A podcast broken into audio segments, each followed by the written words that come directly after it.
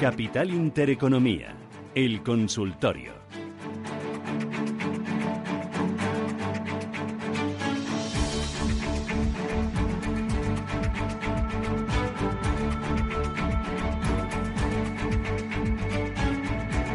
Juan Enrique Cadillanos, ¿qué tal? Muy buenos días. Muy buenos días. ¿Qué? ¿Cómo va la mañana? Bien, la verdad es que tranquila. El mercado eh, vemos un volumen de contratación bastante bajo, en general yo creo que dentro de lo, de lo esperado, ¿no? En, en el periodo en el, que, en el que nos encontramos y un poco, ¿no? A ver, a la espera de esos movimientos significativos por parte de Europa y por parte de esas escasas referencias macroeconómicas que iremos conociendo a lo largo de lo que resta de semana y también para, para todo agosto. Pero bueno, yo creo que la, la nota seguiría siendo, ¿no? En ese sentido, 9.500, 9.800, dudo mucho que vaya a haber movimientos mucho más allá de, de los precios citados y mientras no haya volumen de contratación, la verdad es que los movimientos serán, serán pequeños. Juan Enrique Cadeñanos es director de la sucursal en España de Admiral Markets. Con lo que me dices, es mejor eh, volverse a coger vacaciones. Bueno, yo creo que también el... Vamos a ser prácticos, ¿no? ¿Para qué vamos a perder el tiempo? ¿Para nada? Sí, sí, la verdad es que la excusa no, no es mala.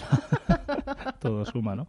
Pero, pero bueno, también el mercado necesita de esto, ¿no? Necesita de, tranquilidad, de alguna forma de ir eh, acoplando posiciones, ir cogiendo fuerza, porque yo creo que se espera un, un Q4 bastante, bastante movido. Yo creo que en general eh, tendremos una volatilidad eh, importante de cara, eh, sobre todo, a los movimientos de, renta variable. Tenemos noticias, sobre todo puntualizaciones importantes de cara, como digo, al, último trimestre y en general yo creo que esos movimientos deberían ser con fuerza, deberían ser con cierta volatilidad y lógicamente el, mercado necesita también eh, cierta tranquilidad en este caso en, estos momentos porque el volumen de contratación necesita acoplar posiciones que yo creo que es lo que lo, en lo que nos encontramos ahora mismo. Mm, eh, vamos a ir con los oyentes. Eh, ya tenemos los primeros. 915331851 Tomás buenos días.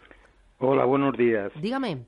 Mire le quiero hacer a don Juan Enrique que me dé una orientación. Mire yo tengo día y lo compré a 3.94 y lo compré porque creía que era una acción mm, bueno pues como aquel que dice que llaman defensiva pero el resultado me está siendo muy muy gravoso y también que me dé un poquito de información sobre el tema de Telefónica. Muy bien, gracias. De nada, a ustedes. Gracias. Gracias. ¿eh? En el caso de, de, Día es cierto que es una compañía que ha sorprendido para mal eh, en general el mercado. El sector al que pertenece no es malo y, dentro de las perspectivas que había para Europa era una, una compañía que debería haber tenido un protagonismo mayor. De hecho, por descuentos eh, comparativos es una compañía que debería cotizar en ratios por encima de los 3 euros, ahora mismo intentando luchar para aguantar la zona de los, de los dos. Personalmente aguantaría eh, al menos al, al mínimo que, tiene establecido justo, eh, que, que, dejó en la semana en la semana pasada. Estamos hablando de niveles de 1,80. Eh, soy consciente de que el riesgo está ahí, pero desde tres y medio me parece eh, una locura. Lo que pasa que ah, recuperar esos precios va a ser arduamente complicado.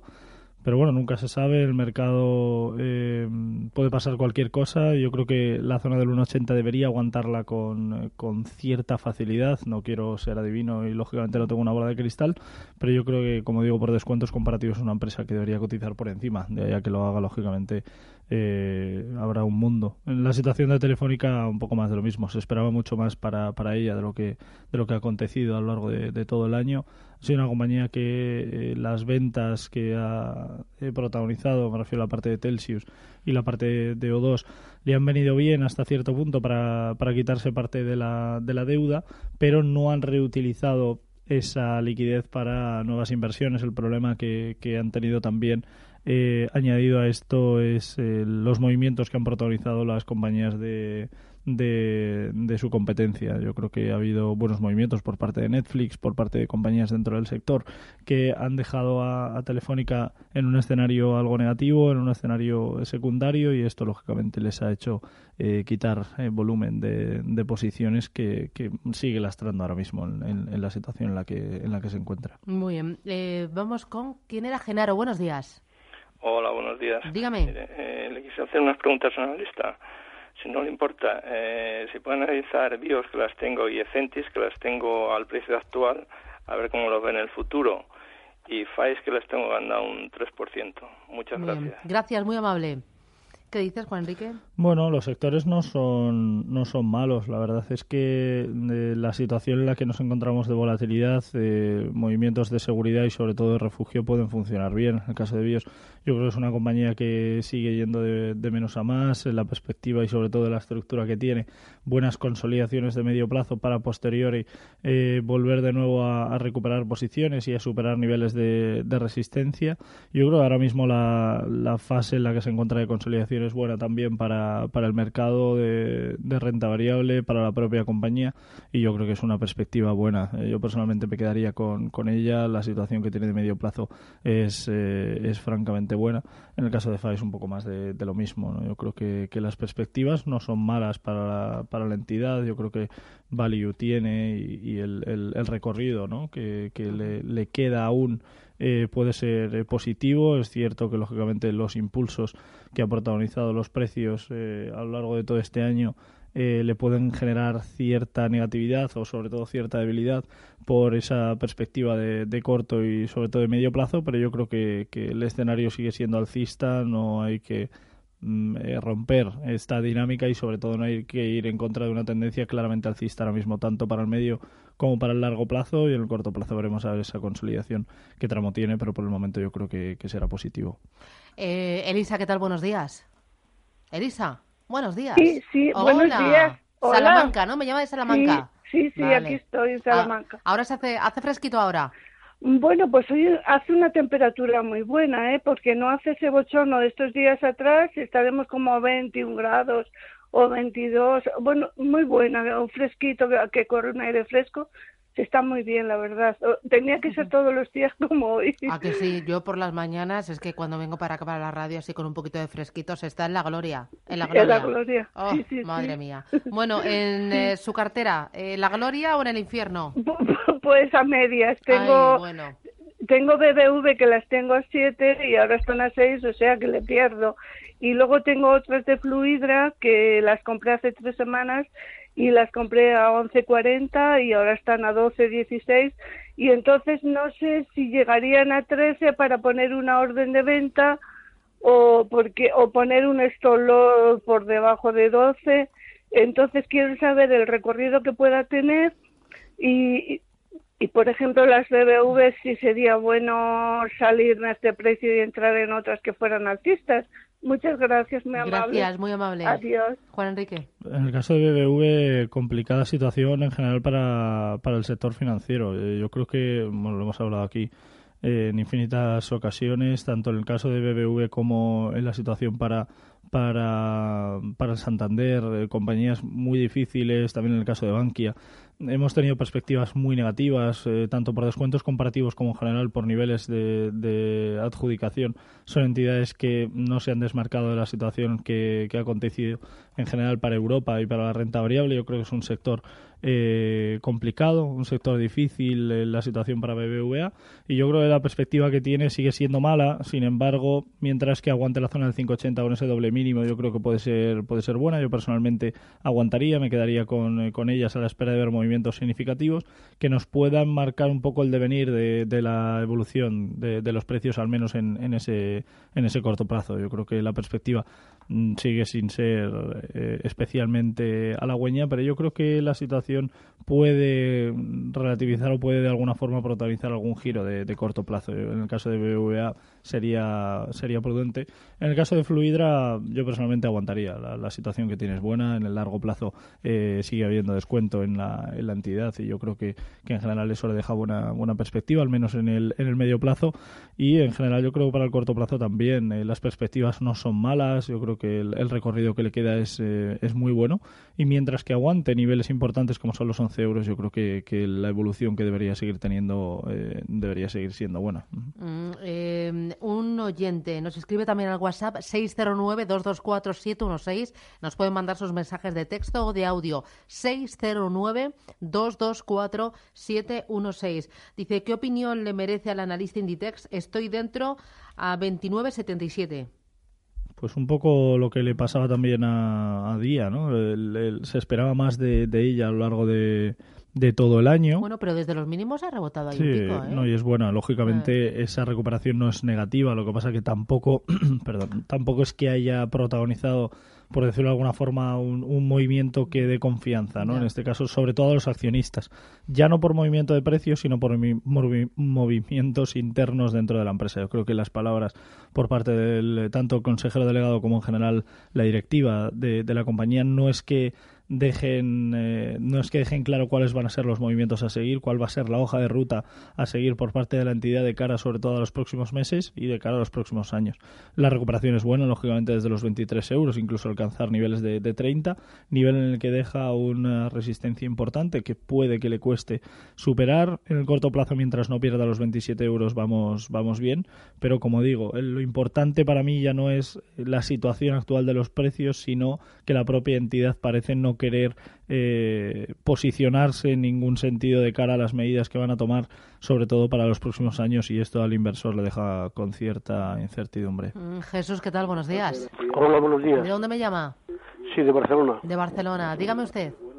Sí, quería saber eh, cómo se presenta el, el en tubos reunidos. Mm, ¿Las tiene compradas? Que lo veo bastante mal, sí. ¿A cuánto? compradas para o entrar o salirme de ella. Ah, o comprar más, me decía. O comprar más o salir. Y también si hay algún otro alguna otra acción que pueda ser interesante de compra. Muy bien, gracias.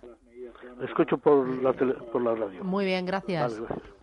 Eh, precio creo que no. No, no, pero dice que estaba eh, con, pérdidas, y no sabe si comprar más para compensar o eh, venderlas todas. Lo de compensar a ti nada. Nunca, no, es algo que además tenemos que quitar de, de, la cabeza de forma eh, sistemática. Una cosa es infraponderar a la baja y otra cosa es comprar porque ya lo tengamos planeado. Quiero decir, si queremos comprar 50.000 euros, 50.000 euros o 10.000 o lo que sea, ¿no? pero si queremos comprar, por ejemplo, 50.000 euros en un valor y hacemos tramos, por ejemplo, queremos comprar 15, 15 y 20, eso no me parece mal, ¿no? Es decir, compramos, por ejemplo, el caso de, tubos reunidos, hubiéramos comprado a 0,90, hubiéramos comprado a 0,70 y ahora compramos el tercer tramo.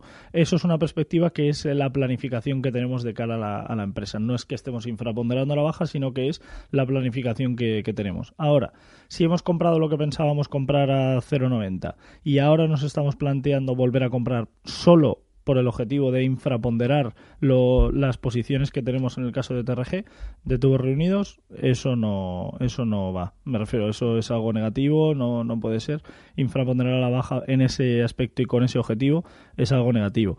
Ahora bien, dicho lo cual, eh, la situación en la que nos encontramos pasa por aguantar una zona, una zona de 0,30 ahora mismo como soporte importantísimo de, corto plazo, mientras que no supere la zona de 0,55, 0,60 no podremos hablar de cambio de tendencia. Por el momento es cierto que nos encontramos con una perspectiva lateral eh, en la que se espera que haya movimientos significativos, tanto para un lado como para, para el otro. Ahora mismo la, la situación no está nada clara y sobre todo la tendencia en el largo plazo es claramente negativa para una entidad en la que se ve como consolida de forma contundente, de forma clara y sobre todo de forma eh, fehaciente, me refiero en el sentido no positiva, en el sentido de la palabra de valoración, sino positiva porque el movimiento lo hace bastante bien. Consolida y vuelve a perder niveles, consolida y vuelve a perder niveles y en esas situaciones en las que nos encontramos ahora mismo. Eh, aspecto 0,55 al alza, si lo supera, bien. Si no, el objetivo seguiría siendo de nuevo volver a, perforar a la baja la, zona de 0,30. Eh, otro de los oyentes eh, dice. Mm, mm, mm, uh, espera. Ah, ¿Qué me dicen de SACIR compradas a 2,40? Gracias, Jesús de Madrid.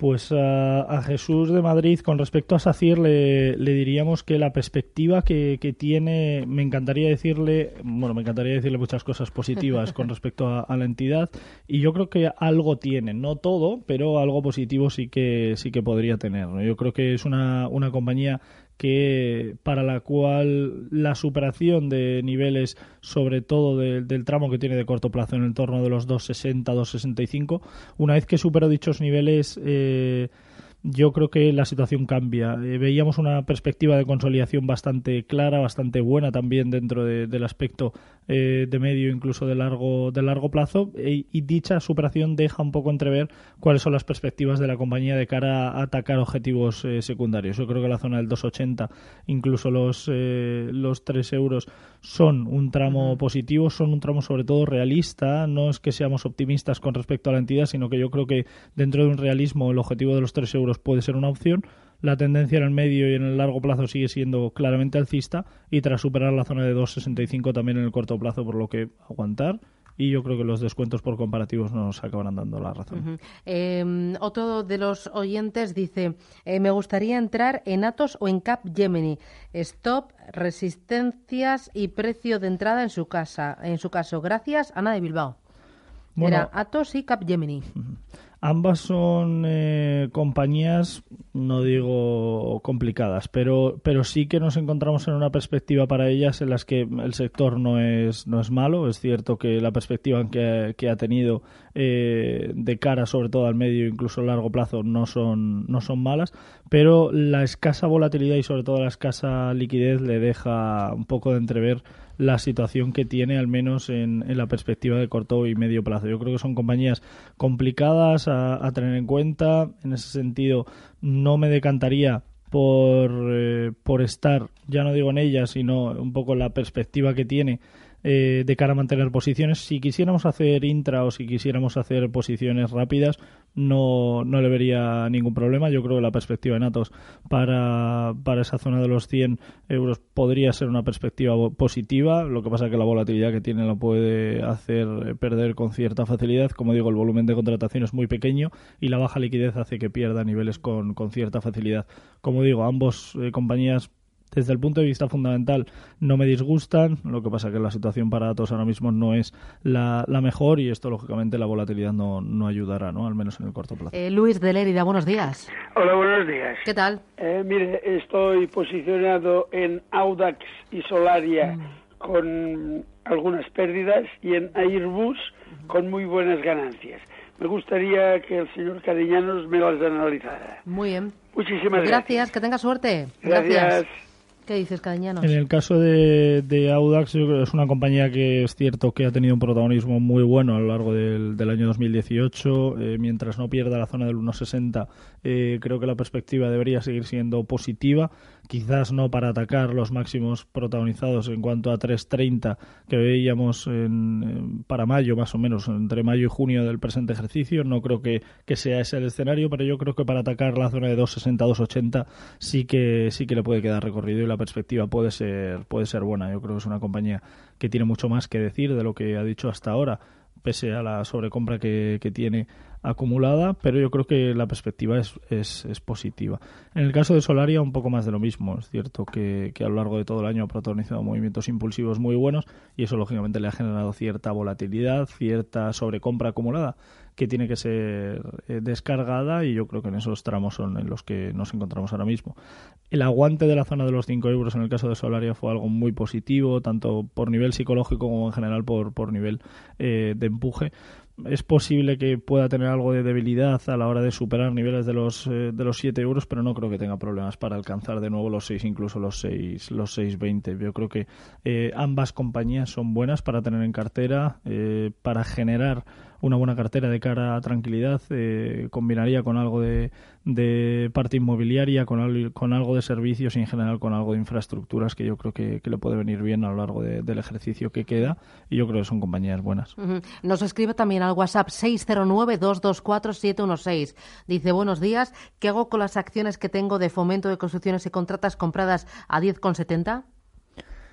Pues lo que, lo que deberíamos hacer con, eh, con ella es aguantar. Es cierto que la sobrecompra que tiene acumulada es importante, pero también es cierto que por descuentos eh, comparativos aún queda descuento. Estaríamos hablando de entre un 7 y un 9% por descuentos comparativos. Una compañía que tiene una beta bastante buena, pese a la volatilidad eh, generada y protagonizada por los precios en los últimos meses. Pero yo creo que tanto la beta como en general el EBITDA ha presentado los últimos resultados. Yo creo que el rol de la compañía es bueno. No le debería dar problemas a atacar y superar la zona de los 11.20, al menos en el corto plazo. Si viéramos que no consigue superar estos 11.20 y que vuelve de nuevo a, acercarse a estos niveles actualmente eh, prácticamente en ese precio, si vemos que no consigue superar dicha, dicha cota en el corto y en el medio plazo, personalmente desharía posiciones, al menos de manera parcial, por la volatilidad que eso le puede generar, ya que los precios podrían ir a atacar la zona de 10.20 con cierta facilidad. Por lo tanto, yo personalmente mantendría posiciones de medio y de largo plazo. En el corto plazo desharía por la cercanía del 11.20, siempre estamos a tiempo de volver a entrar si supera los 11.20 en el corto plazo y si viéramos que en el medio plazo no consigue superar esos 11.20 eh, tendríamos o podríamos tener eh, problemas o debilidades de cara a ese horizonte. A ver si me da tiempo a una dos más. Una de ellas eh, dice, buenos días, Oscar de Madrid, me gustaría saber soportes y resistencias de Bankinter y más móvil y si lo ve interesante para entrar en ambas. Gracias para entrar en ambas quizá no. En la situación de más móvil eh, personalmente no me, no me decantaría por, por ella. Yo creo que en el caso de Bank Inter la situación pasa por aguantar la zona de los 8 euros. No es una compañía mala, pero hay compañías del sector que tienen un comportamiento mejor, como es el caso de, de ING y yo creo que la situación que tiene no es tampoco la mejor en, este, en este caso. Pero yo creo que tanto en el caso de, de, de Bank Inter como en el caso de más móvil personalmente no son compañías que me agraden. Creo que hay alternativas mejores dentro del, del sector.